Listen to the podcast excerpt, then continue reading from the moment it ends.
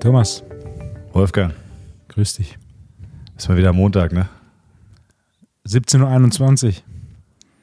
Ach so, ich, siehst du, ich wollte die Folge eigentlich aus der Perspektive des Hörenden beginnen. Ja.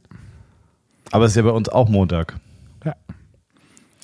Ein Tick später, Ähm. als die meisten sie anhören, aber Ja. Wie geht's dir? geht gut.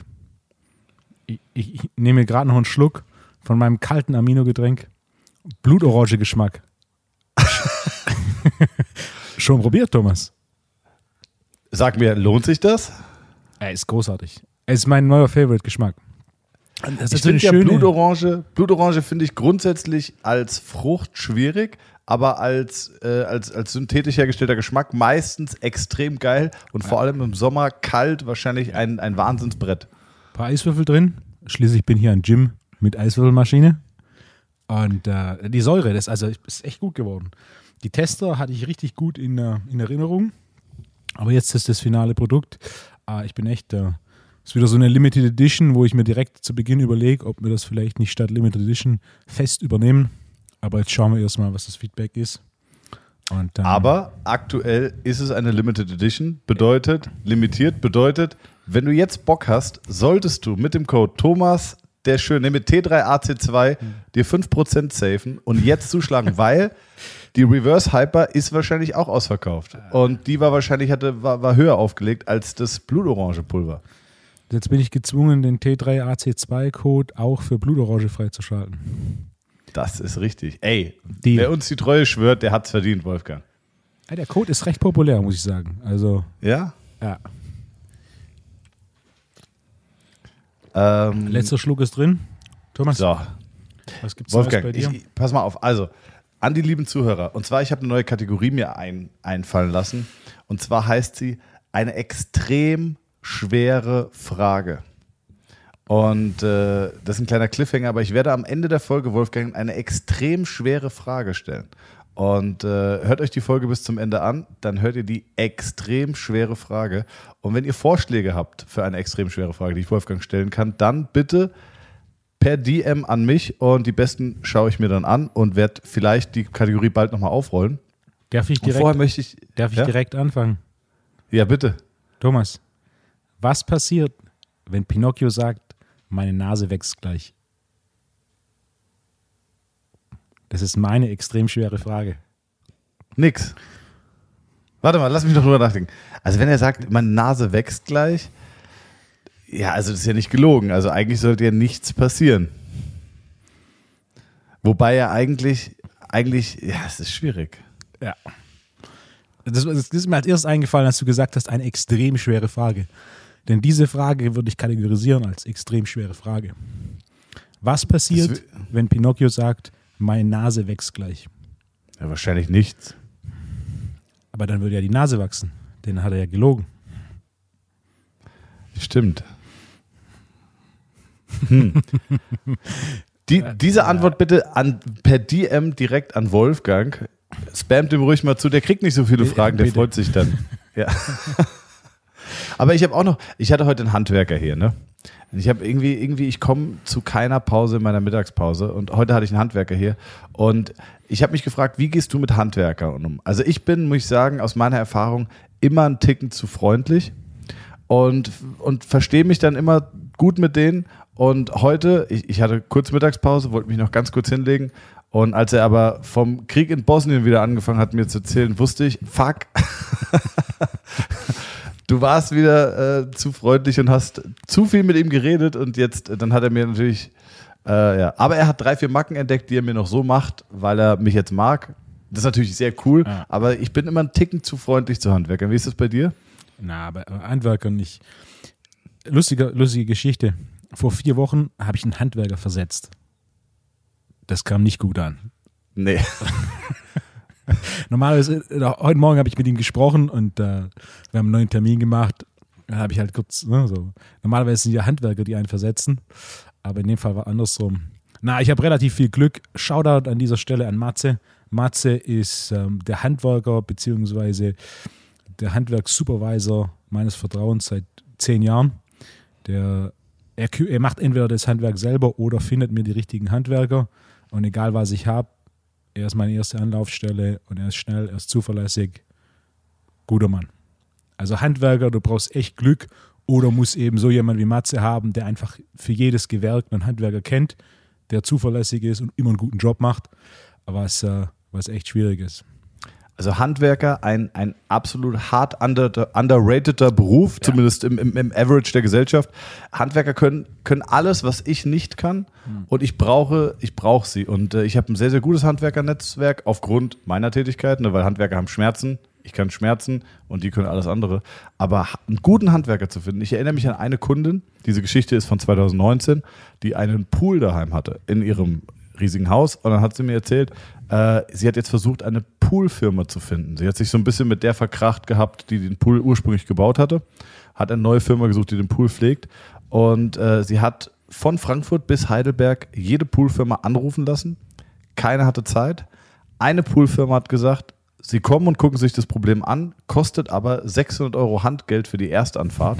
Da hat die Kundin gesagt, okay, mache ich. Die Firma hat sich nie wieder gemeldet.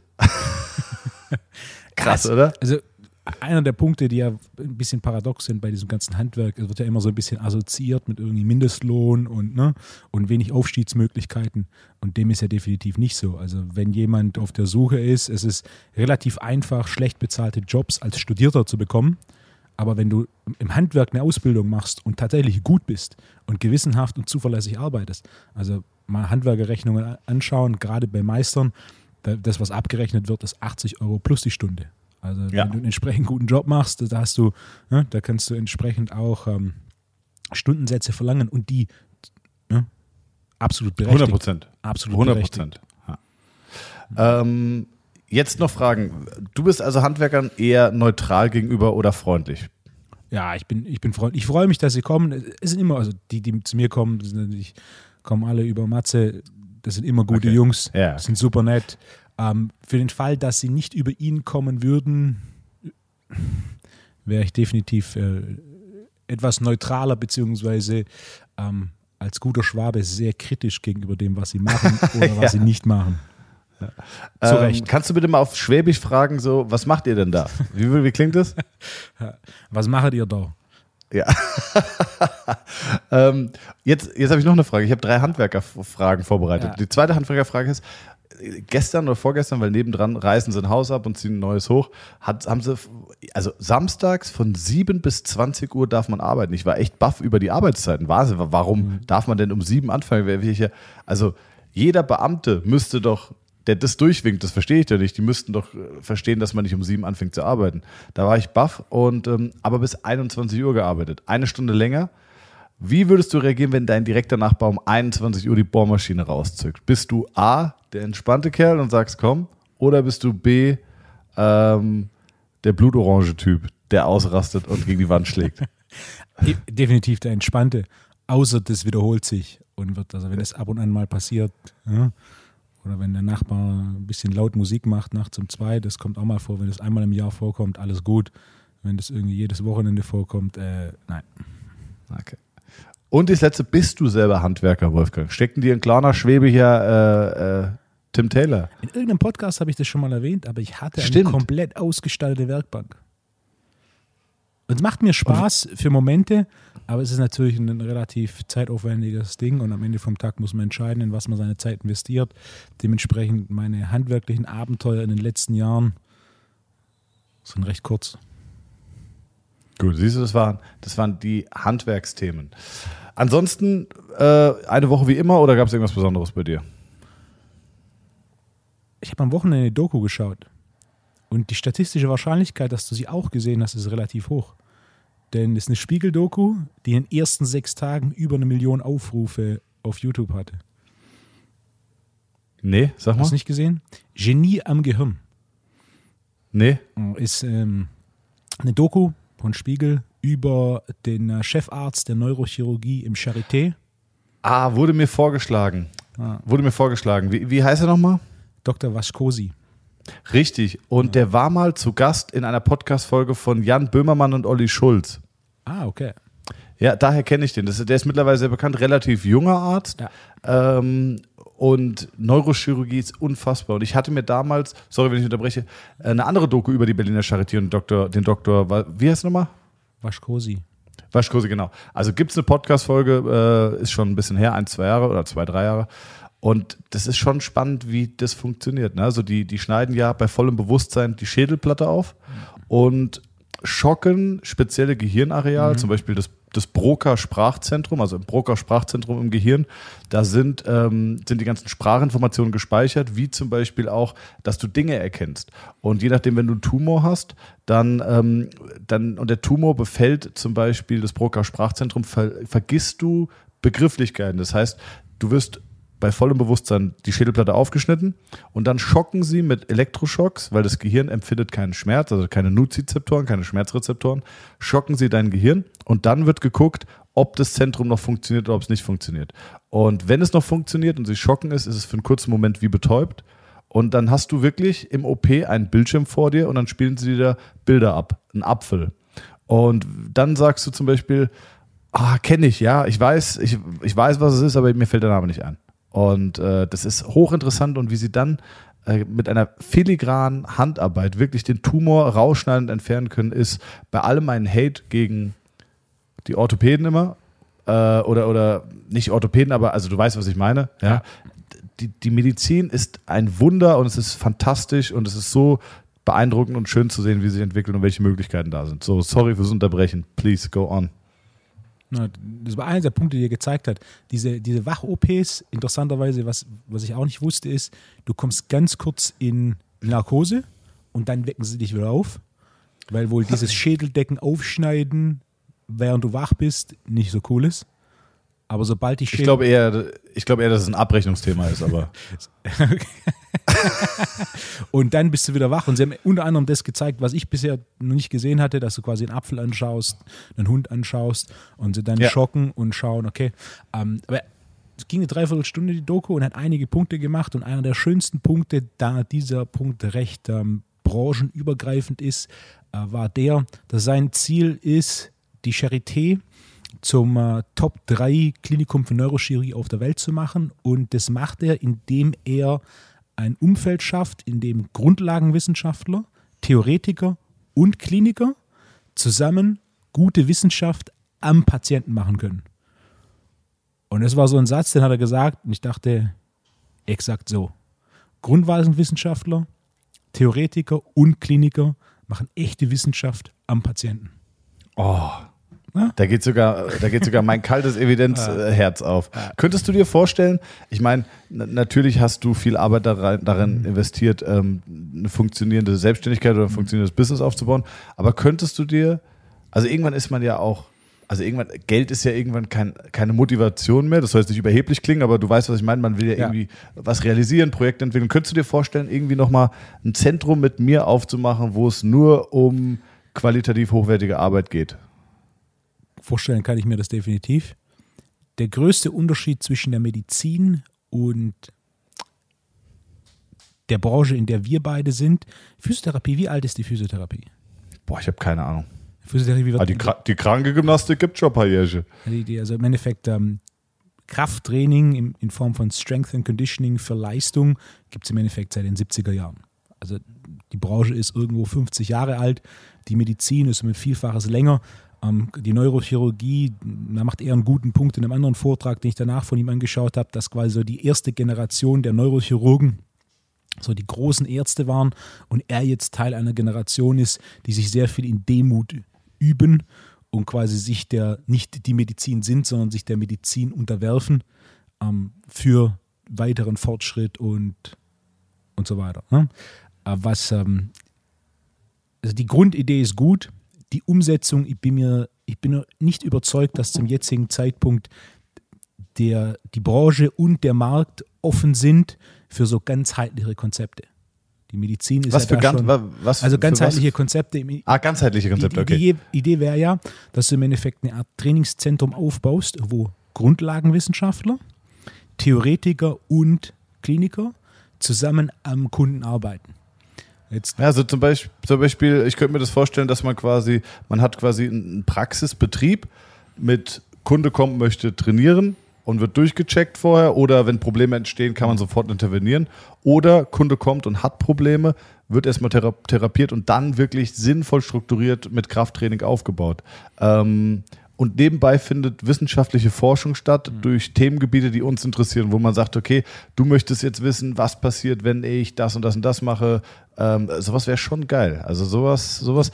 Ich meine, jetzt Großartig. bin ich auch noch im Aufbau meiner Selbstständigkeit, aber ich habe ja viele Projektideen, die ich auch äh, gerne später umsetzen möchte, wenn ich hoffentlich so gesettelt bin, dass Praxis und alles läuft. Ne? Also, wie, hatte ich dir mal erzählt von meinem karitativen Projekt, diesem Tag der Therapie in Deutschland? Nee, ähm, ist mir neu. Nee, also ist immer noch ein, ein Ich hoffe, dass man jetzt die Baustellengeräusche nicht hört auf der Spur, weil nebendran wird immer noch abgerissen. Falls doch, dann tut es mir leid. Ähm, mein, mein großer Traum wäre, einen Tag der Therapie einzuführen in Deutschland, wo alle Therapeuten, Osteopathen, Physios and so on karitativ arbeiten und sich quasi um ähm, Obdachlose kümmern, um Flüchtlinge, um Frauen in Frauenhäusern äh, und auch so ein bisschen die Brücke zu schlagen und die Gesellschaft wieder so ein bisschen zusammenzubringen. Die Idee kam mir damals, als dieses ganze Refugees Welcome-Thema kam. Ähm, da waren dann viele Fußball-Bundesliga-Vereine, mit denen ich zusammenarbeite, äh, haben dann irgendwie auch so, hey, Refugees Welcome und dann äh, hat man sich so auch zusammengesetzt und dann habe ich gemeint, ey, wäre doch eine geile Aktion, wenn beispielsweise ein Verein sagen würde, wir stellen unsere Physiotherapeuten ab und die behandeln mal einen Tag Flüchtlinge oder so. Oder weiß ich nicht. Und, und, jedenfalls diese Idee von einem karitativen Tag pro bono oder vielleicht mit Sponsoren, die quasi den Tagessatz zahlen. Ähm, sowas könnte ich mir vorstellen. Sowas, glaube ich, finde ich ganz cool. Also das sind so Projektideen, die sind nicht ausgereift, aber sowas könnte ich mir vorstellen, dann mit 40, 50, 60 zu machen. Vielleicht unser, unser äh, T3AC2-Zentrum. Beste. Übrigens, wobei ich mir nicht ganz sicher bin, ob ich Bock habe, mit dir zusammenzuarbeiten, Wolfgang, weil öffentlicher Rüffel jetzt an dich, ja. Äh, du machst mir meine, du machst mir meine Patienten sperrig. Oh. Sag ich ganz ehrlich. Du meinst, äh, du meinst die, die ganzen, die ich zu dir schicke? Nee. Meine Patienten, die mittlerweile zu dir fahren, werden als sperriger. Sie werden fast Behandlungs, es wird fast, eine Behandlung wird fast unmöglich. Ich glaube, du weißt, von wem ich rede. Es ist äh, ein Handwerker ja. der, äh, der fast nicht mehr zu behandeln ist, weil er sperrig geworden ist. Er ist so breit geworden, dass ich ihn fast nicht mehr behandeln kann. Ah. Danke für gar nichts, Wolfo, wirklich ehrlich. Bitte. Ja. genau, mehr Fleisch ist, ist mehr, mehr Gewebe, das du behandeln kannst. Vielleicht ich arbeite zu. Das stimmt. Ich habe auch tatsächlich, vielleicht ist es noch ein ganz guter Übergang, Nachricht bekommen, ähm, Themenvorschlag für den T3AC2. Lähmungserscheinungen, zum Beispiel Bein und womit das zusammenhängen kann. Was tun, äh, wenn man sehr viel Stress hat und stressanfällig ist? Das waren zwei, zwei Themen. Ich, ich würde vielleicht gerne aufgreifen und würde vielleicht mal das erste Thema machen, weil ich dazu äh, letzte Woche einen sehr spannenden Fall hatte. Ich erzähle dir einfach mal. Und zwar hatte ich eine, eine, junge, eine junge Dame, die einen schweren Autounfall erlitten hatte und diese Dame hatte, war im Koma für drei Monate sogar. Und ähm, die konnte danach, also unendlichfach operiert, viele Brüche gehabt und stand aber eigentlich wieder ganz gut da. Bis auf, ähm, auf der einen Seite konnte sie, wenn sie gestanden hat, nicht stehen, weil das Becken abgekippt ist und sie dadurch das Gleichgewicht verloren hat und umgekippt ist. Äh, das Ganze, also beim Laufen ist dann das Problem, dass in der Standbeinphase, sagen wir rechts war das, in der Standbeinphase sinkt das Becken dann ab und dadurch hinkt sie. Kennst du so Leute, die du in der Stadt laufen siehst, die immer so ein Hinken haben? Ja. Das ist ganz häufig, ähm, also das nennt man Trendelenburg-Syndrom oder Duchenne'sches Hinken. Und es entsteht meistens dadurch, dass der Gluteus medius, der Piriformis und die gesamte Glutealmuskulatur, die das Becken, die Hauptaufgabe ist ja, das Becken horizontal zu halten.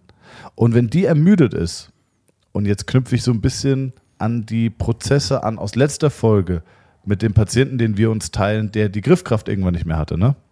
Das heißt, die, Glu die Glutealmuskulatur, die, die, die Muskulatur ums Becken herum, ist ermüdet und dadurch kippt das Becken in dieser Standbeinphase immer ab, weil es nicht horizontal gehalten werden kann. Und ähm, das, da wurde diagnostiziert, dass der Nerv gelähmt ist.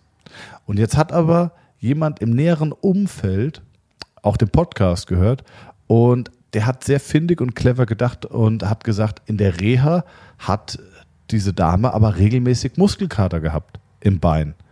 das würde doch eigentlich gegen eine Lähmung sprechen, oder? Und ich meinte, ja klar. Und dann sind die hergekommen zu mir, ich habe äh, sie behandelt und da war, da stand alles schief, es gab richtig viele strukturelle Probleme und wir haben das begradigt und in einer Behandlung, nach der Behandlung konnte sie wieder stehen. Sie hat gestanden, Becken war gerade, sie konnte wieder laufen, Becken ist nicht abgekippt. Und äh, sie hatte eine Begleitperson, weil sie gefahren wurde und die hatte fast Tränen in den Augen. Das war wirklich ein unfassbar krasser Moment.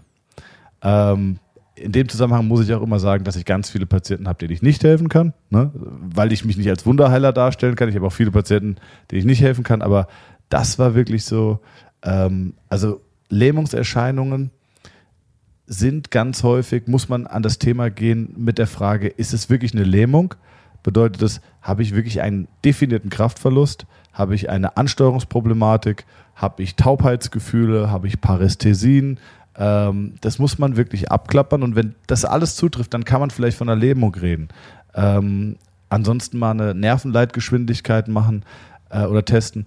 Aber ganz häufig schaltet ein Nerv oder funktioniert ein Nerv nicht mehr richtig, weil er eine Kompression ähm, oder eine Funktionsstörung in seinem Verlauf hat. Und äh, das war in dem Fall eindrucksvoll zu sehen. Es war wirklich eine schöne Geschichte. Und das sind auch die Geschichten, die du als Therapeut brauchst, um die Motivation nicht zu verlieren, äh, zwischen auch den Fällen, wo du nicht helfen kannst. Ich habe als Beispiel, nur noch ganz kurz, um dieses, um dieses Thema rund zu machen, weil ich mich wirklich nie gerne als Wunderheiler darstelle. Ich habe eine Patientin ganz jung, Rückenschmerzen, macht CrossFit, Standard-Rückenschmerzen. Und wenn du mir die vorstellst, würde ich mit um Geld wetten, dass ich es hinkriege. Kriege ich nicht hin. Hat immer noch Rückenschmerzen, war bestimmt zehnmal in Behandlung. Ähm, ich ich habe nicht mal den Hauch einer Idee, was es sein kann. Nur um mal den Leuten auch zu erklären, ja. ich bin kein Wunderheiler. Ne? Also, ja. Naja, aber es ist eine schöne Geschichte gewesen. Hast du, hast du Leute gehabt, die richtig Schmerzen hatten und äh, denen du mit Training und so helfen konntest? Der Schmerzpatient ist ja nicht der klassische Patient, der zu mir kommt.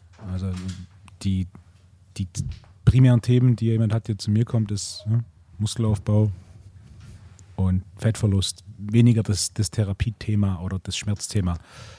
Aber was ich beeindruckend finde bei dir, das habe ich auch schon ein paar Mal gesagt, ist bei diesen Before- und After-Bildern. Ich habe schon mal dazu aufgerufen, schaut es euch nochmal an wie schief die Leute teilweise auf dem Before-Foto stehen. Schulter ähm, Schiefstand oder Hoch- und Tiefstand, Halswirbelsäule ist schief. Schaut euch mal die Ohrläppchen an, wie versetzt die teilweise stehen. Und dann schaut euch mal die Afterbilder von Wolfgang an, wie gerade die Leute sind. Das war eine der ersten Fragen, die ich dir gestellt habe, als wir uns kennengelernt haben, war, was machst du mit den Leuten? Und sagst du, ja, geh mal Krafttraining. Drei Dinge immer Krafttraining. Das macht stark, das macht sexy, das macht gerade. Krafttraining für muskuläre Balance. Würdest du mit jemandem speziell trainieren, der jetzt einen Schulterschiefstand hat? Also, der Schulterschiefstand kann ja viele Ursachen haben. Es könnte direkt von den Schultern kommen, es könnte von der HWS, von der BWS kommen, es kann von, vom Becken kommen, es kann selbst vom Sprunggelenk kommen. Das ist grundsätzlich, was ich angehe, sind, sind Wiederherstellung ausgeglichener Bewegungsabläufe. Das heißt, ich möchte, dass du Dinge lernst wie eine Kniebeuge, denn wenn du eine Kniebeuge kannst, wo du gleichmäßig runter und hoch gehst, dann hast du schon mal eine ordentliche Sprunggelenksmobilität und eine ordentliche Hüftmobilität. Ich möchte nicht, dass du auf eine Seite abweichst, denn wenn du oder eine, auf eine Seite ausweichst, ähm, das ist ein klassischer Indikator dafür, dass du unilateral ein Defizit in der Mobilität hast und oder in der Ansteuerung. Und das gleiche Spiel im Oberkörper. Ähm, ich will quasi Haltung optimieren. Ich habe so eine Überkopf-Hierarchie, die du durchlaufst mit dem Ziel hinzukommen zur Modified Source Press, was eine Übung ist, die eine gute BWS-Mobilität voraussetzt. Ähm, gleichzeitig will ich natürlich, dass du die Langhantel gerade nach oben drücken kannst, nicht, dass eine Hand schneller nach oben bewegt als die andere, was ein guter Indikator ist für ähm, unilaterale Disbalance bzw. unilaterales Ansteuerungsdefizit in Muskulatur. Das heißt, mein primärer Ansatz ist, übers Training zu gehen und gewisse ähm, Bewegungsbereiche und Bewegungsabläufe ein Optimum hinzuführen. Also jemand, der keine Kniebeuge kann mit flachen Fersen ähm, und die Kniebeuge, die so tief ist, dass der hintere Oberschenkel komplett die Wade bedeckt, der hat Mobilitätsdefizite im Unterkörper. Gleiches Spiel, jemand, der nicht imstande ist, einen Modified Swords Press auszuführen. Ein Modified Swords Press, äh, wer es nicht kennt, ist eine Kniebeuge mit 15 cm erhöhten Fersen. Du setzt dich in die Kniebeuge und machst dann mit der Stange Nackendrücken. Drückst dann direkt vom oberen Trapezwerk die, die Langhantel mit einem schulterbreiten Griff, beziehungsweise einem Griff, der so eng ist wie möglich. und du solltest die Stange so nach oben drücken, dass du den Ellbogen komplett streckst. Wenn du das nicht kannst, hast du eine Einschränkung in der Überkopfmobilität, ja, die ich dann als erstes wiederherstellen will. Das heißt, ähm, grundsätzlich versuche ich so Bewegungsabläufe zu optimieren bzw. wiederherzustellen und dann natürlich individuell schaue ich genau, ich teste, wo sind Mobilitätsdefizite genau bei dieser Position, Person, wo sind Ansteuerungs- oder Kraftdefizite genau bei der Person. Also eigentlich machst du ja, machen wir ja ziemlich das Gleiche. Wir gucken beide, was funktioniert nicht, was, wie müsste es funktionieren und wie kriegen wir es positiv, wie kriegen wir positiv darauf eingewirkt. Und ich bin mir sicher, dass du mit deiner Herangehensweise mehr Erfolg hast als sehr viele Physiotherapeuten. Ich habe jetzt wieder eine Patientin gesehen, da war das gesamte Bein, da werde ich bestimmt auch nochmal eine Story zu machen, blau. Der hintere Oberschenkel war komplett blau ähm, und die war heute von der Behandlung. Also da war Muskelhart, mach ich, muss, mach, muss ich machen, Muskelweich. Ja. Ähm, und, und, und da sage ich Leute, nein, so funktioniert keine Therapie. Dann wirklich Training aktiv mit dem Muskel arbeiten, äh, gucken, welche Bewegungen sind eingeschränkt, welche Übungen kann ich machen und mit welcher mit welcher finalen Übung kriege ich diesen, diese, diese kurzen positiven Effekt der Mobilisation dann genutzt und wirklich eingebaut und versucht, nachhaltig zu stabilisieren. Also eigentlich machen wir, ich schwöre dir, Wolfgang, die Leute wollen, dass wir ein Institut zusammen aufmachen. Die wollen es. Und ich würde sagen, ich, ich glaube, was so das Training äh, das Institut für Training, nee, so heißt es schon meins, das, äh, das, das Training- und Therapiezentrum von Thomas Armbrecht und Wolfo. Was hältst du davon von dem Namen? Das Therapiezentrum von Thomas Armbrecht und Wolfo. Das ist ein bisschen ein kurzer Name, aber. Ja. Nee, die, die, die, die, Grund, die Grundidee ist gut. Ähm, ja. Da du ja nur noch Dienstag bis Donnerstag arbeitest, Ey, das, weißt du, wie viele Leute mir das geschrieben haben? Ich hatte die Woche eine Story gemacht mit so einem Kasten und äh, da ging es irgendwie um Fragen, die ich kurz beantwortet habe. Und da hat einer geschrieben, wie ist es nur von Dienstag bis Donnerstag zu arbeiten? Dann hatte ich die Frage beantwortet, so, ey, äh, Wolfgang hat diese Lüge in die Welt gesetzt. Und dann haben mir sau viele auf die Story geschrieben, echt, du arbeitest nur von Dienstag bis Donnerstag? So, ey, Leute, lest es halt, ja. ja. Ich arbeite nur noch Montag und Dienstag. Hey. So nämlich. Aber stört der Montag nicht mit dem langen Wochenende? also nur noch Dienstag. Ja, am besten, am besten. Ähm, Wolfgang, ich habe noch, ich habe vielleicht so zur lockeren Auf, zur Auflockerung zwischendrin. Ich habe noch eine äh, Instagram-Nachricht bekommen von Tobi. Darf ich die kurz vorlesen? Hallo Thomas, ich verfolge immer deinen Podcast mit Wolfo und wollte euch mal ein Erlebnis der letzten Fortbildung mitteilen. Das erfreut euch doch immer. Ich bin selbst Physio- und Personal Trainer, musste aufgrund der Abrechnung eine KGG-Phobie machen. Also Krankengymnastik am Gerät, also eine, ich sag mal, Fitness für Physios, Fortbildung. Der Dozent erklärte die Beinpresse erst ganz normal und wollte dann ein paar Variationen zeigen. Äh, lass mich raten. Kommt jetzt, kommt jetzt die Variation mit den Inline-Skates? Nein, wieso? Die hat mir vor zehn Jahren jemand von so einer Physiotherapie-Fortbildung gezeigt, wo du zu, zur besseren Ansteuerung der Muskulatur quasi propriozeptives Training machst, indem du an einem Bein ein Inline-Skate anziehst. das war so eine Krankengymnastik-Fortbildung für Physiotherapeuten. Ja. Das ist über zehn Jahre her, 2009 würde ich schätzen. Habe ich gelacht. Ja, sage ich ganz ehrlich. Achtung, der Dozent erklärte die Beinpresse äh, und wollte danach ein paar Variationen zeigen. Ich dachte, ich hätte in Gyms schon alles gesehen, aber ich wurde dieses Wochenende eines Besseren belehrt. Variation 1. ich kann es gar nicht aussprechen. Variation 1. Seitlage auf der Beinpresse und drücken. Das hört sich aber nicht gesund für den Rücken an. Ja, und auch vor allem so, warum? Also so, so wie heute der Smiley von der Vespa, so, ja. Also man kann bestimmt auch rückwärts Vespa fahren, aber dann bleibt immer noch die Frage im Raum, warum? Also man, man kann die Beinpresse bestimmt seitlich benutzen, aber warum? Variation 2, Achtung, jetzt musst du nachdenken. Vierfüßler mit dem Gesicht vor der Platte, also von, nee, von der Platte weg und dann eine Art Kickback. Also, okay. weißt, weißt du, wie ich meine? Ja, ja, ich verstehe es, aber okay. Warum? Und, genau, und Variation Nummer drei, die letzte und absolut beste, schreibt er, Vierfüßler mit dem Gewicht zur Platte, äh, mit dem Gesicht, mit dem Gesicht zur Platte, Hände an die Platte und darüber wegdrücken. Aber sowas macht er natürlich nur mit Sportlern und Athleten, um diese auszupowern. oh Mann, ey. Also ich muss sagen, ich habe sehr gelacht. Viele, vielen Dank, Tobi. Ähm, ich habe auch meine KGG-Fortbildung gemacht und da hat, hat er mir beigebracht, also da wurde mir auch dann beigebracht, ähm, Kniebeugen, aber nicht bis 90 Grad, sondern wahrscheinlich nur bis 60 Grad. Und äh, dann mit einer Langhantel im Nacken. Und Rack braucht man nicht, weil man, also, also man hat ja einen Rack primär aus Gründen der Faulheit. Ja, aber man kann ja auch eine Hantel mit Gewicht einfach vom Boden abheben. So. Und äh, dann legst du dir halt dein Gewicht hinten in den Nacken. Wolfgang schüttelt über FaceTime den Kopf für alle, die jetzt zuhören. Und, äh, und dann kam eine Variation und die fand ich aber ganz gut. Gewicht nur auf einer Seite der Langhantel. Und zwar, um, die, um eine Antirotationstraining für den Rumpf zu, zu konzeptionieren. Ja. Weißt du, also du hast Gewicht nur auf der Ja, rechten ja. Seite. Stuart McGill bekommt gerade Gesichtsfarbe wie mein Amino Blutorange. Ey, Wahnsinn, unfassbar. Und da waren nur so Dinge. Also, und das Schlimme ist, die Physios gucken solche Kerle an, als hätten die gerade, äh, als hätten die gerade hier, wie ist nochmal der Dude, der die zehn Ge Gebote in der Wüste äh, empfangen hat? Du weißt wer. Ich war, Moses. War das, ja, stimmt, war Moses. Moses. Wa- Weißt du eigentlich, dass ich das gesamte Inhaltsverzeichnis des Alten Testamentes auswendig kenne? Wirklich.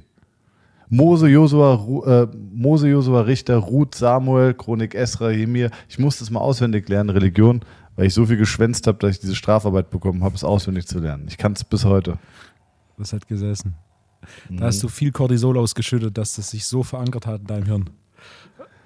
Ja, ich habe mir so eine, ähm, aber das ist eigentlich eine ziemlich, eigentlich ein, auch ein geiles Thema. Wie lernst du auswendig, Wolfgang? Bist du jemand, der liest jetzt was, also zum Beispiel Texte wie Biochemie, hatten wir auch letzte Folge, und du merkst es dir automatisch oder wie, oder le wie lernst du? Ich gucke, dass ich für alles so ein bisschen Anker habe. Das ist der einfachste Weg für mich. Hm? Aber jetzt, äh, du musstest dir am Anfang Grundlagen draufpacken. Ja? Du hast wahrscheinlich irgendwann angefangen, mal die Anatomie zu lernen. Hast du dann einfach unendlich viel Inhalt gelesen, wo es sich wiederholt hat? Oder hast du wirklich dann äh, Anatomiekarten gelesen, also wie Karteikarten und auswendig gelernt? Wie, wie, wie lernst du auswendig? Anatomiekarten habe ich so gemacht, die sind, also die, die ich kenne, sind immer so unterteilt nach Extremität, was aber aus meiner Sicht etwas ungeschickt ist, denn man sollte sie eigentlich unterteilen nach Priorität. Also du solltest eine Reihe von Stapeln machen an Muskeln, die am wichtigsten sind. Pec Major, Bizeps, Quadrizeps und so weiter. Dann eine, eine, eine zweite Gruppe an Muskeln, die sekundär wichtig sind. Primäre Stabilisatoren und Fixatoren, Rhomboideen, Trapez und so weiter. Und dann würde ich eine dritte Gruppe oder mache eine dritte Gruppe an Muskeln, die interessant sind, aber nicht so relevant. Zum Beispiel sowas wie Tibialis anterior, Flexor hallucis longus, Coracobrachialis. Was man, man sollte sie kennen, ist aber jetzt nicht so, als dass du da trainingstechnisch so viel machen kannst in den meisten Fällen. Und dann unterteilen nach Priorität. Deine, deine primäre Priorität, die musst du in- und auswendig wissen. Da musst du wissen, was ist Ansatz, was ist Ursprung. Ähm, als Therapeuten sicherlich auch noch, was ist Innervierung. Als Trainer weniger wichtig. Aber als Trainer ist entscheidend, was ist die funktionelle, funktionelle Anatomie. Sprich, was macht dieser Muskel in Bewegung? Was sind seine Aufgaben? Ähm, denn so kann ich einen direkten Carryover herstellen zu Übungsauswahl. Und dann natürlich bei sekundären Muskeln und so weiter. Das heißt, so Anatomiekarten nicht nach Extremität oder Körperbereich sortieren, sondern nach Priorität. Und dementsprechend kannst du deutlich effizienter auswählen und dann dich darauf konzentrieren, was für dich als Trainer oder in, in deinem Szenario als Therapeut am wichtigsten ist. Denn es gibt gewisse Muskeln, mit denen wirst du relativ viel Zeit verbringen. Es gibt gewisse Muskeln, mit denen wirst du relativ wenig Zeit verbringen. Also hm, zum Beispiel sowas wie die Muskeln an der Hand, mit denen wirst du deutlich weniger Zeit verbringen als whatever. Ja, Wadenmuskulatur und so weiter. Finde ich einen super Punkt, den du gerade machst. Und eigentlich sollte man das tatsächlich auch so machen, auch in der Therapie. Finde ich auch. Also äh, du, du lernst irgendwann jeden Muskel. Ich kenne auch nicht mehr jeden Muskel. Äh, Ich war in Anatomie immer sehr, sehr gut, aber ich weiß auch nicht mehr jeden Muskel. Finde ich, muss man aber auch nicht unbedingt. Ähm, vielleicht sollten wir, bevor wir unsere eigene Klinik aufmachen, Wolfgang, ein Buch rausbringen. Das, wäre doch was. Das halte ich schon mal für eine viel bessere. Also grundsätzlich zu dieser Idee der Klinik, ähm, du warst da sehr enthusiastisch und ich habe das etwas, etwas ausgebremst. Also die Idee finde ich gut. Als erstes hört sich für mich nach viel Arbeit an. Boah, ne, eine Begeisterung hält sich in Grenzen. ähm, und, und, und, zweitens, wie gesagt, ich denke, also die, die Grundidee ist herausragend. Du bräuchtest da noch ein paar mehr Leute. Wenn ich uns beide jetzt primär als Kliniker einstufe, dann bräuchten wir quasi noch die, die, die Grundlagenwissenschaftler, die Selektion unter denen, die es heute gibt, wird relativ schwierig, da jemanden zu finden, der passt und der motiviert ist und natürlich auch bereit ist, sich in dieses Gefüge einzubinden. Das ist ja, der macht ja natürlich Grundlagenwissenschaft, aber im Endeffekt Grundlagenwissenschaft mit dem Ziel, diese in die Praxis einzubinden. Was sich logisch anhört, was aber für viele Grundlagenwissenschaftler eine extrem große Herausforderung ist. Und dann brauchst du natürlich so Theoretiker, da wären dann irgendwie so, ne, so ein Astrophysiker oder ähnliches, wäre da, wär da großartige Lösung. Ähm, aber auch da für, für den Theoretiker im gleichen, der gleiche Punkt, ähm, im gleichen Kontext. Der Theoretiker muss sich dann natürlich auch wieder einbinden in dieses Ziel, quasi mit die Theorien basierend auf Grundlagenwissenschaft und auf Praxis so anzupassen, dass der höchstmögliche Übertrag für den, den Kunden entsteht. Und auch der, die Theoretiker gerade in diesem Bereich, die Medizin zieht andere Theoretiker an in Qualität und Quantität aufgrund zum einen der Wichtigkeit des Felds und zum anderen natürlich auch aufgrund der Geschichte des Felds als unter, als unter Trainingsbereich oder der Trainings- und Therapiebereich. Das ist eine interessante Frage. Google ich, wie alt Physiotherapie ist. Um vielfaches älter als natürlich der Krafttrainingsbereich, denn professionelles Krafttraining sind 50 Jahre. Ähm, Medizin tausende von Jahren Physiotherapie, wahrscheinlich irgendwo im 100-Plus-Bereich. Wolfo, bist du jetzt fertig mit deiner negativen Hasstirade hier nein, gegen nein. die Klinik? Ist ja gut. Sag doch einfach so, nee, habe ich keine Lust. Äh, bin, ich bin fett genug, mir, ich brauche kein Geld mehr. Ich habe ja richtig Reibach mit einer Klinik gedacht, ey. Weißt du, und dann, jetzt überleg mal, dass du noch bei jeder Gehirn-OP noch eine Fangopackung mit drunter legst, kannst du auch noch abrechnen. Ey, das, ich, da gibt es Strukturen, da haben die alle nicht. Der Dr. Wisocki hat da alles noch nicht durchdacht, ja. Ähm, was wollte ich jetzt sagen? Aber, lass, aber ein Buch wäre doch geil. Also ich denke da zum Beispiel an ein sehr bekanntes Gym äh, außerhalb von Deutschland, die, äh, finde ich, gut illustrierte Buchreihen machen. Ich nenne jetzt keinen Namen, aber ich meine nur von der Illustration. Ja. Inhalte sind fraglich, ja. finde ich auch. Ja. Ähm, habe ich schon beantwortet, ohne dass ich dich, ohne dass ich deine Meinung gehört habe. Inhalte sind äh, geht so, aber sehr gut illustriert.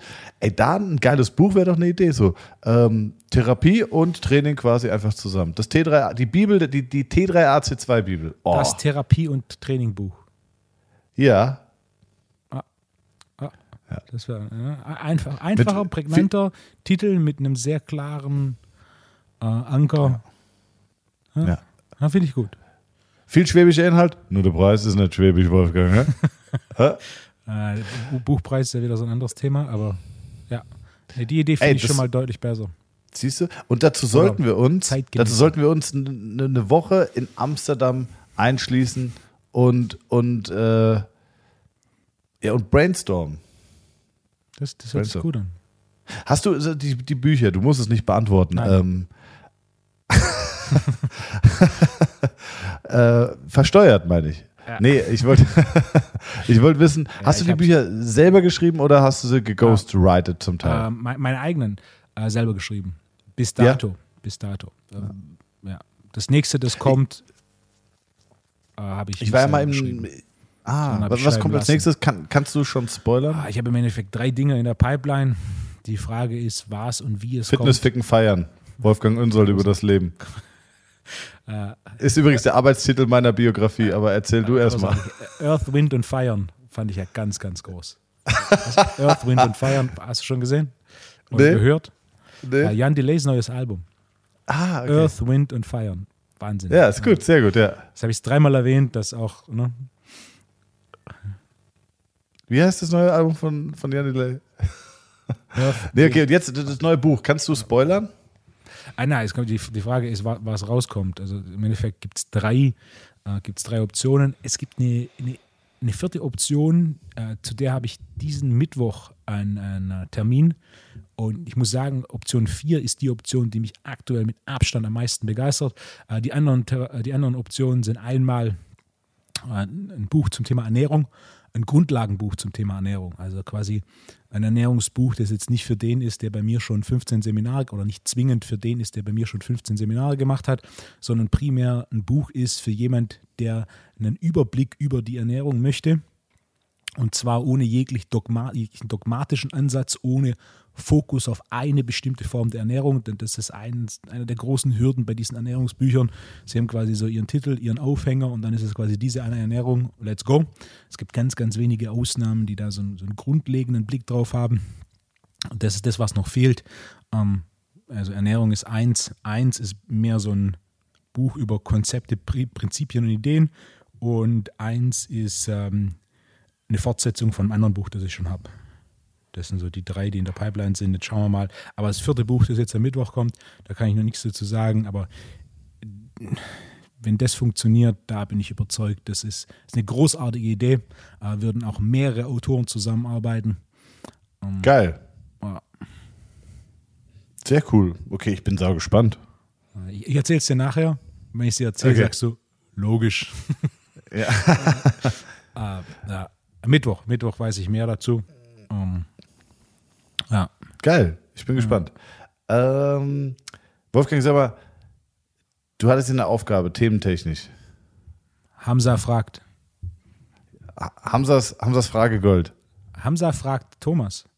Thomas, wenn es regnet, fängst du an zu rennen oder gehst du normal weiter? Sehr gute Frage, Hamza. Shoutout an der Stelle. Äh, ich bin der, Re ich bin der Renner. Ja, also ich, ich werde ich werd schnell. Ich lasse mich von, also Regen bringt mich massiv aus meinem Konzept, was ich bis zum Regenbeginn hatte. Ich bin der klassische vom Regen wegrenner. Und du? Ach, 100 Prozent. Ja. Ich kann mir dich nicht beim Rennen vorstellen. Oh Mann, ey. Also vom, vom Regen. Ansonsten schon. Wer dich schon mal beim BJJ gesehen hat, der weiß, der Wolfgang, der ist eine Gazelle. Ähm, ich habe fünf Fragen vorbereitet, Wolfgang. Thomas. Soll ich, die, soll, ich die, soll ich die mal abfackeln? Bitte. Und zwar, ähm, ich fange mal an und das, das erste ist so ein bisschen eine kleine Einleitung.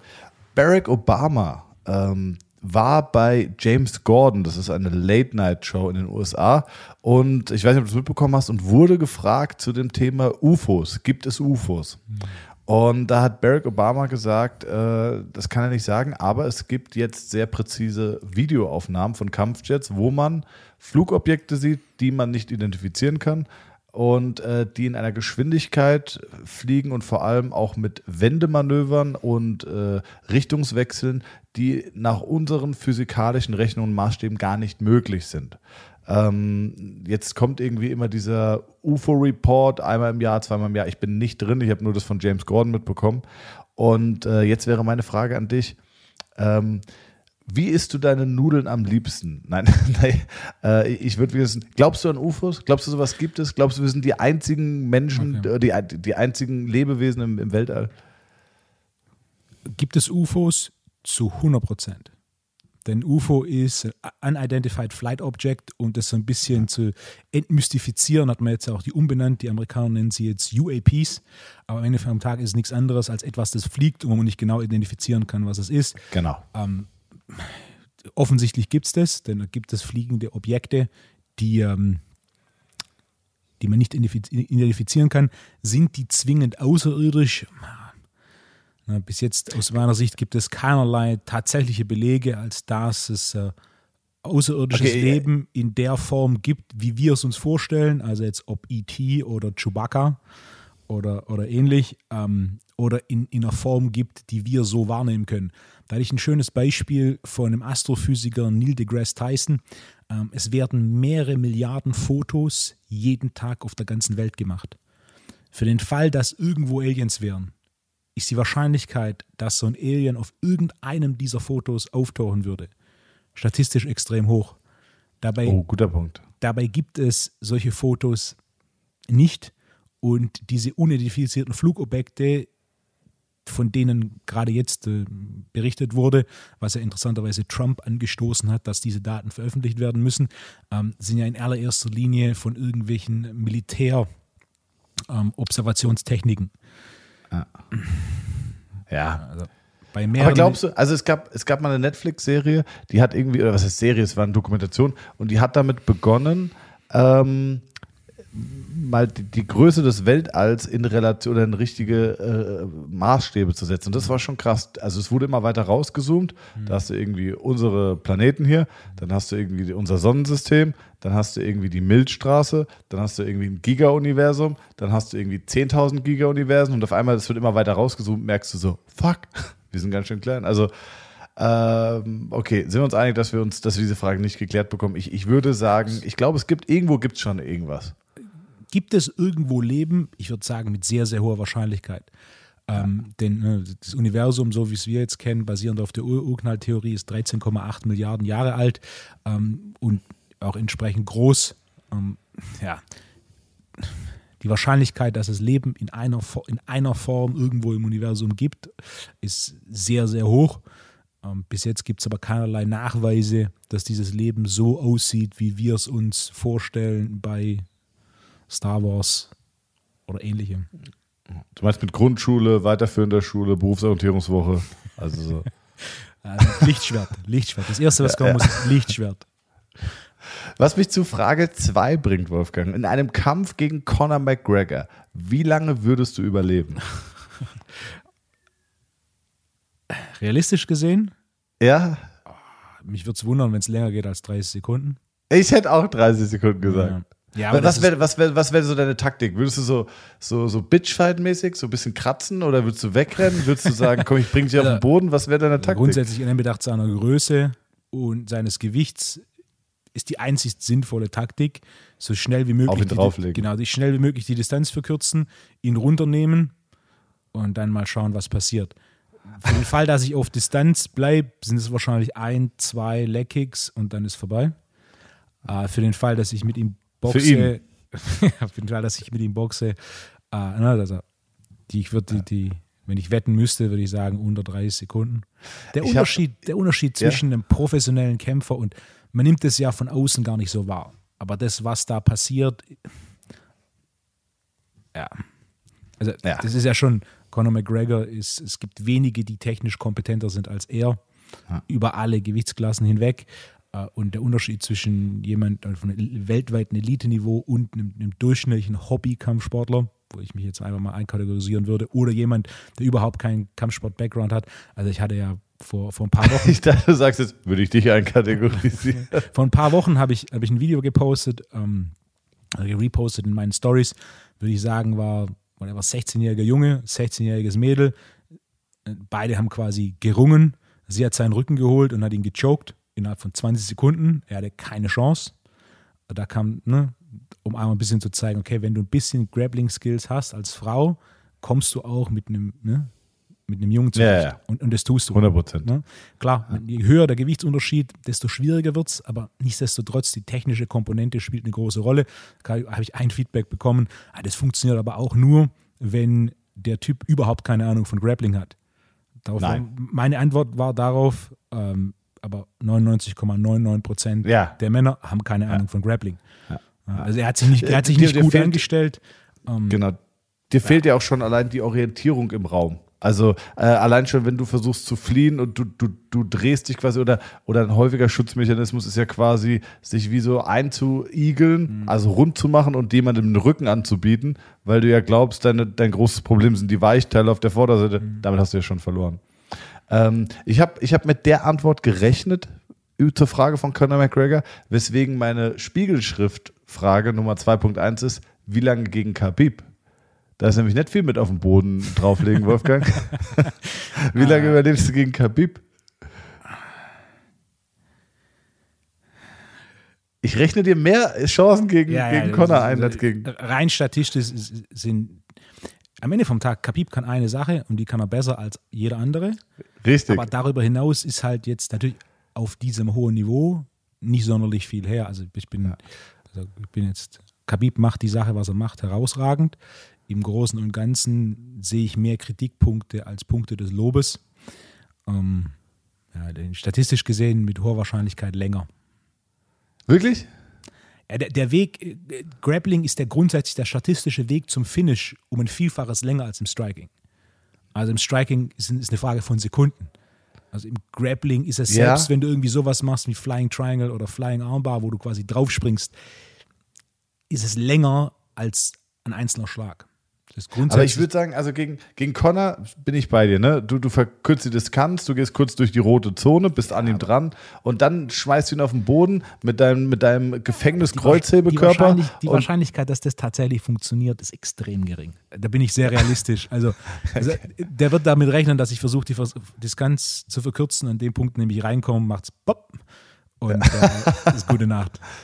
Okay. Ähm, das bringt mich zu Frage 3, Wolfgang. Wenn du Conor McGregor jetzt sehr nah kommst, ne? Ja. Was ist dein, was ist eigentlich dein Go-To-Parfüm?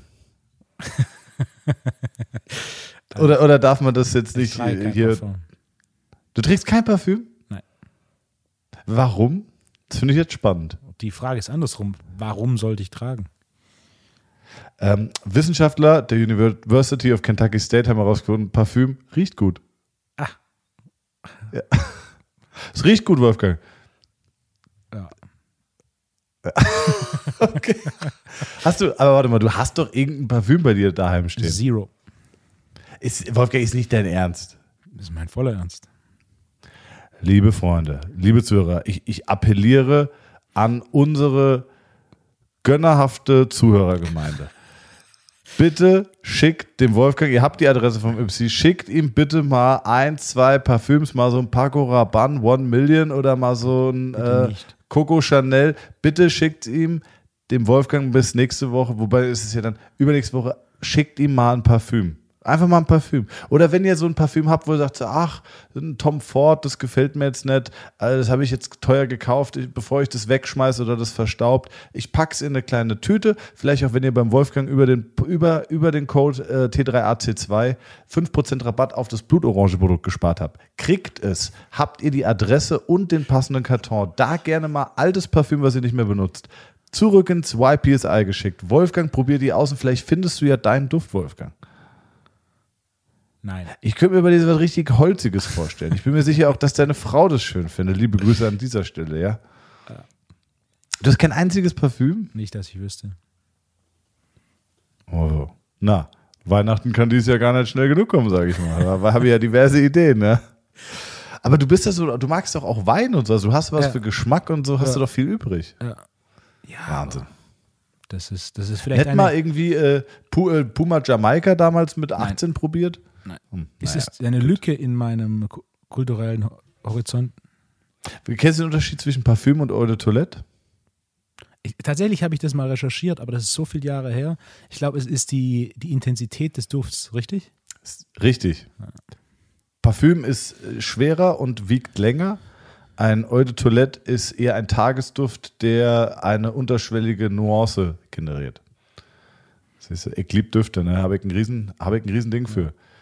Wir können ja Wenn auch ihr ein in gutes dem, Tom Ford habt, schickt mir bitte zu. Ihr findet auch die Adresse von dem Training- und Therapiepraxis äh, auf meiner Homepage. Gerne auch mal, äh, wenn du jetzt eine kleine Parfümerie besitzt und du hörst aus Fitness-Liebhaberei unseren Podcast, gerne noch mal so ein paar Pröbchen. Ja, Wolfgang, was wolltest du sagen? dass wir gerne im Eingangsbereich des Therapie- und Trainingzentrums eine Kosmetikerin mit reinnehmen können. Oh ja. Ja, finde ich auch nicht schlecht.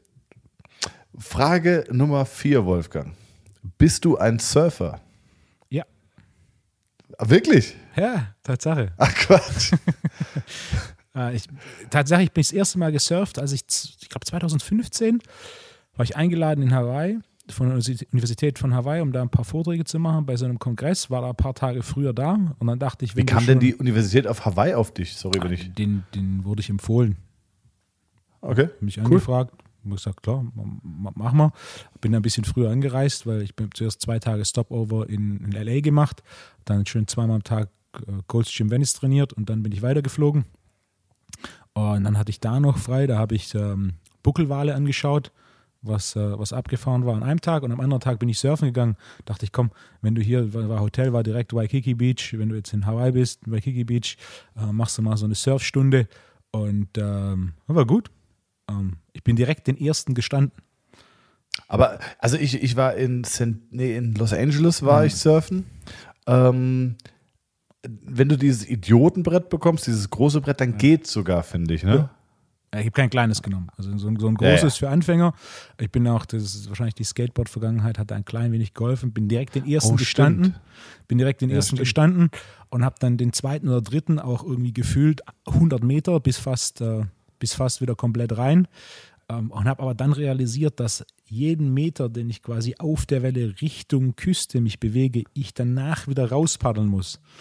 Und dann war nach diesem einen ganz langen Ritt, wovon ich begeistert habe, war ich halt irgendwie gefühlt 20 Minuten beschäftigt, bis ich wieder da draußen war. Ja. Und dann habe ich auch gelernt, warum ein Rashguard Rashguard heißt. Warum? Denn ich hatte natürlich keinen Rashguard an Ah, got it. und dann natürlich hier komplett meine Brust war rot-rot. Ja, durch dieses ja. Reiben auf diesem Surfbrett. Ja, ja. Also, aber jetzt, also nur, nur so aus, vielleicht, fährt, vielleicht patrouilliert jetzt auch unnötig die Goldwagenpolizei, aber Ja. du warst jetzt, du hast einmal auf dem Brett gestanden, bis 100 Meter gefahren, auf die Frage, ob du surfen bist, sagst du, sagst du dann, ja, bin ich. Ja, ich habe schon mal gesurft. Ja, okay, okay. Das Nein, ich, ich wir wollte ja, nein, ich, du hast, Wolfgang, ich würde dir niemals widersprechen, ich wollte nur, weil bestimmt auch viele Zuhörer sich die Frage gerade gestellt haben, nur nachfragen. Ja, du bist ein Surfer. Ja. Ähm, seitdem war ich und- aber nicht mehr. das habe ich mir schon gedacht. Das hat mich begeistert, Und- aber ja. Äh, ich stelle mir so vor, wie du so nach 100 Metern surfen mit roter Brust auf dem jetzt so, gut, das war dann wohl Surfen, gut. äh, war das University of Honolulu? Ja. Ah, Das University of Hawaii in Honolulu. hast du dir so wenigstens so geile Sweatshirts mitgebracht? Irgendwie? Nein, die haben mir so ein so T-Shirt, das war ganz lustig. Ich habe zum einen so Geil. eine Holzkette bekommen. Ja? Also, zuerst habe ich mir am Abend davor auf der Promenade so ein Hawaii-Hemd gekauft, aber in, dunkel, in dunkelblau ja, und habe dann einen Vortrag gemacht. In, normalerweise habe ich immer so Polo, schwarz. Ja, und dachte, Ja. wenn du in Hawaii bist, dann machst du Vortrag im Hawaii-Hemd. Und alle, aber alle Hawaiianer haben nur den Kopf geschüttelt, so der fucking Turi. Ich habe ihn gestern surfen sehen. Surfen kann er, aber fucking Turi. Und ich habe dann noch so eine Holzkette bekommen. Das ist quasi so ein Geschenk bei denen. Und dann hatte ich so mit Hawaii-Hemd und so eine Holzkette, die sie mir quasi vor meinem ersten Vortrag vorgestellt, diese Holzkette umgehängt. Und Geil. Äh, dann habe ich mit Holzkette und dann habe ich auch noch so ein paar T-Shirts bekommen mit so einem großen grünen Haar drauf. Äh, das ist, Oh, saugeil. Das, das Sehr geil, ja. Logo.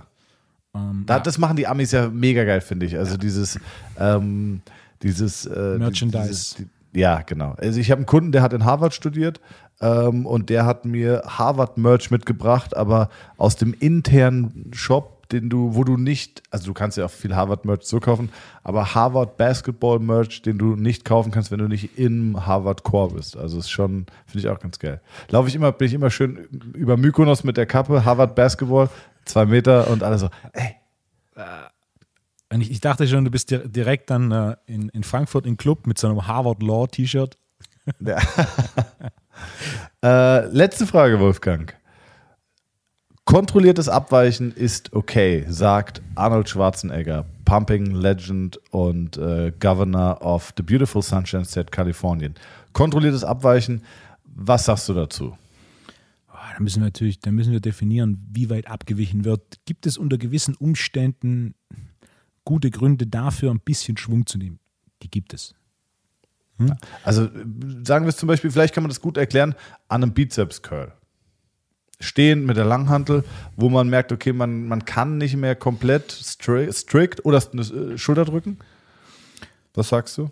Du hast, du hast zwei, zwei große Nachteile von, von Abweichen. Erstens, das ist ein gewisses Verletzungsrisiko und zweitens, das ist eine gewisse Rekrutierungsproblematik. Also wenn du hier einen Curl machst und das Ding nach oben schwingst und es mehr Hüfte oder Hüftstrecker ist als Bizeps, dann geht es ein bisschen dem eigentlichen Ziel vorbei. Wir hatten ja schon vor ein paar Wochen im Podcast über das Thema Muskelaktivierung als Missing Link für Bodybuilding gesprochen und auch da, diese Oldschool Bodybuilder waren sehr, sehr gut darin, äh, Muskulatur zu aktivieren und zu rekrutieren. Das heißt, wenn du quasi zum Punkt des Versagen kommst und dann mit ein bisschen Hüftextensoren noch mehr Wiederholungen machst, aber das dich ähm, keine Aktivierung kostet oder beziehungsweise du trotzdem noch sehr gut darin bist, die Muskulatur aktivieren, ak zu aktivieren, dann ähm, ist es auf jeden Fall gerechtfertigter, um quasi den Satz zu verlängern und so den, den Stoffwechselstress auf den Muskel zu erhöhen. Während, wenn du quasi ein dünnes Ärmchen hast und kleine Gewicht bewegst und dann einfach ein bisschen mehr Gewicht bewegen willst und damit das komplette Ding wie beim Clean nach oben schleuderst, das ist dann so ein bisschen am, am Ziel vorbei, denn äh, du bewegst das Gewicht mit der Hüfte und nicht mit mehr Fasern des Bizeps. Aber könnte man jetzt nicht argumentieren, okay, du hast dafür eine höhere Time under Tension und wenn ich das Gewicht hochwerfe, dann, dann arbeite ich auch noch so ein bisschen über die Exzentrik, davon profitiert ja auch der Muskel. Aber der, der schlechte Technik hat, in Form von ich werfe das Gewicht hoch, lässt er das Gewicht kontrolliert ab? Ah, okay, okay, den Punkt gebe ich dir. Nein. Und Okay, den Punkt gebe ich dir, aber wenn du, ja, Time okay, sorry, bitte. Tension, die Time under Tension macht schon Sinn, wenn sie auf der Zielmuskulatur ist. Das heißt, wie, wie du, mein erstes Beispiel, du verlängerst den Satz, rekrutierst aber trotzdem noch mehr Bizeps, dann hast du mehr Time under Tension. Die allerwenigsten sind aber imstande, Muskulatur so effizient zu rekrutieren, als dass da tatsächlich noch großartig der Bizeps arbeitet und du nicht einfach nur dieses Gewicht nach oben schmeißt. Ah, okay, okay. Es ist viel Ich- Grauzone. ich hätte gesagt, weil- Technik ist, ist viel Grauzone. Als Hinweis, den ich, den ich bei, der, bei den Seminaren der, der B-Lizenz oft gebe, ist, schlechte Technik beginnt dann, wenn du das anguckst und denkst dir, oh, äh, das tut weh. Also wenn du Kniebeuge anschaust und jeder kompensiert, du kannst dir Videos anschauen von Dimitri Klokov, einer der bekanntesten Gewichtheber der letzten äh, zwei Jahrzehnte, der macht eine pausierte Frontkniebeuge mit 250 Kilo und du siehst, wie der unten raus kompensiert. Ja, das heißt, ja, pausierte Kniebeuge, macht eine Klokov Frontkniebeuge, sieben runter, sechs Pause, eine hoch mit 250 Kilo. Es gibt nicht allzu viele auf dem Planeten, die das schaffen. Er kompensiert. Das heißt, im, im circa maximalen, maximalen Bereich, jeder kompensiert. Das siehst du auch, wenn du mal Gewichtheben auf hohem Niveau, Olympia anschaust und, und ähm, Weltmeisterschaften anschaust. Da siehst du teilweise, was ist das für eine Technik? Ja, diese Technik, Technikpatzer sind da im Extrembereich. Machst du da mal 20 Kilo von der Handel runter, dann sieht die Technik blitzsauber aus in den meisten Fällen.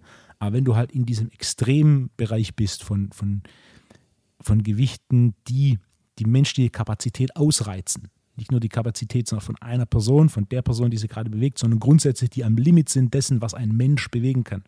Ah, Dann, dann siehst du da Kompensationsmuster, die, die musst du in Kauf nehmen oder musst du zumindest zum Teil in Kauf nehmen auf diesem extrem hohen Leistungsniveau. Ähm, Weniger auf unterem Leistungsniveau und dann natürlich auch Kompensationsmuster, wenn du eine Kniebeuge machst und die Hüfte so weit nach hinten abweicht, dass deine Schulter fast auf der Höhe ist wie deine Hüfte, da ist natürlich eine Abweichung, die ist viel zu hoch. Ja, Das heißt, leichte Abweichungen werden wir zum gewissen Maß immer sehen. Das Ziel ist, Abweichungen zu minimieren durch entsprechende Übungauswahl und durch das entsprechende Training bzw. die Entwicklung von Schwächen. Eine komplette Elimination von Kompensationsmustern ist seltenst möglich, insbesondere äh, in komplexeren, mehrgelenkigen Übungen. In eingelenkigen Übungen ist natürlich ein Kompensationsmuster äh, komplett zu eliminieren. Bei mehrgelenkigen Übungen oder fa- fast Geht's komplett nicht, zu ja. eliminieren. Bei mehrgelenkigen ist es eigentlich, ja, es gibt Beispiele, aber am Ende vom Tag im statistischen Schnitt, äh, je höher die Leistung und je höher die Defizite, desto höher das Kompensationsmuster. Ähm, das heißt, Technik ist immer so ein bisschen, was ich schade finde, ist, wenn halt zu viel Fokus auf Technik und dementsprechend kein Training. So dieses, Ja, ja, ah, wenn ja. ich jetzt da drüber gehe, dann ist es nicht mehr ganz so sauber. Ja, logisch, denn wenn du, um dich weiterzuentwickeln, musst du aus deiner Komfortzone raus und hier und da mal ein bisschen zu akzeptieren, dass du kompensierst, es, es geht ja. nicht anders in, in der Mehrheit der Fälle. Aber dann musst du halt auch wissen, an welchem Punkt ist das Kompensationsmuster so groß, dass du Verletzung riskierst. Das ist ja auch wie in der Therapie. Also äh, der Körper, jeder komp kompensiert irgendwelche kleinen Probleme und Wehwehchen. Alles gut. Du musst nur gucken, ab einem gewissen Grad sind Kompensationen dann halt auch schon wieder problematisch für weiterlaufende Probleme. Eigentlich pretty much wie im Training. Ja. Wolfgang, ich hätte es fast vergessen, aber was habe ich am Anfang der Folge angekündigt? Krass schon wieder, dass eine Stunde rum ist, oder? Ja, eine gute Stunde, ja. Ja. Eine extrem schwere Frage habe ich angekündigt, Wolfgang. Fühlst du dich im von der Prüfung muss man der Uni immer fra- so beantworten, ob man sich psychisch und mental imstande fühlt, diese Prüfung abzulegen. Fühlst du dich bereit, diese extrem schwere Frage zu Ich beantworten? bin ja grundsätzlich jemand, der sich auf Prüfungen freut. Wolfgang, konzentrier dich jetzt. Bist du bereit? Nie wieder Fleisch oder nie wieder Training in deinem Leben?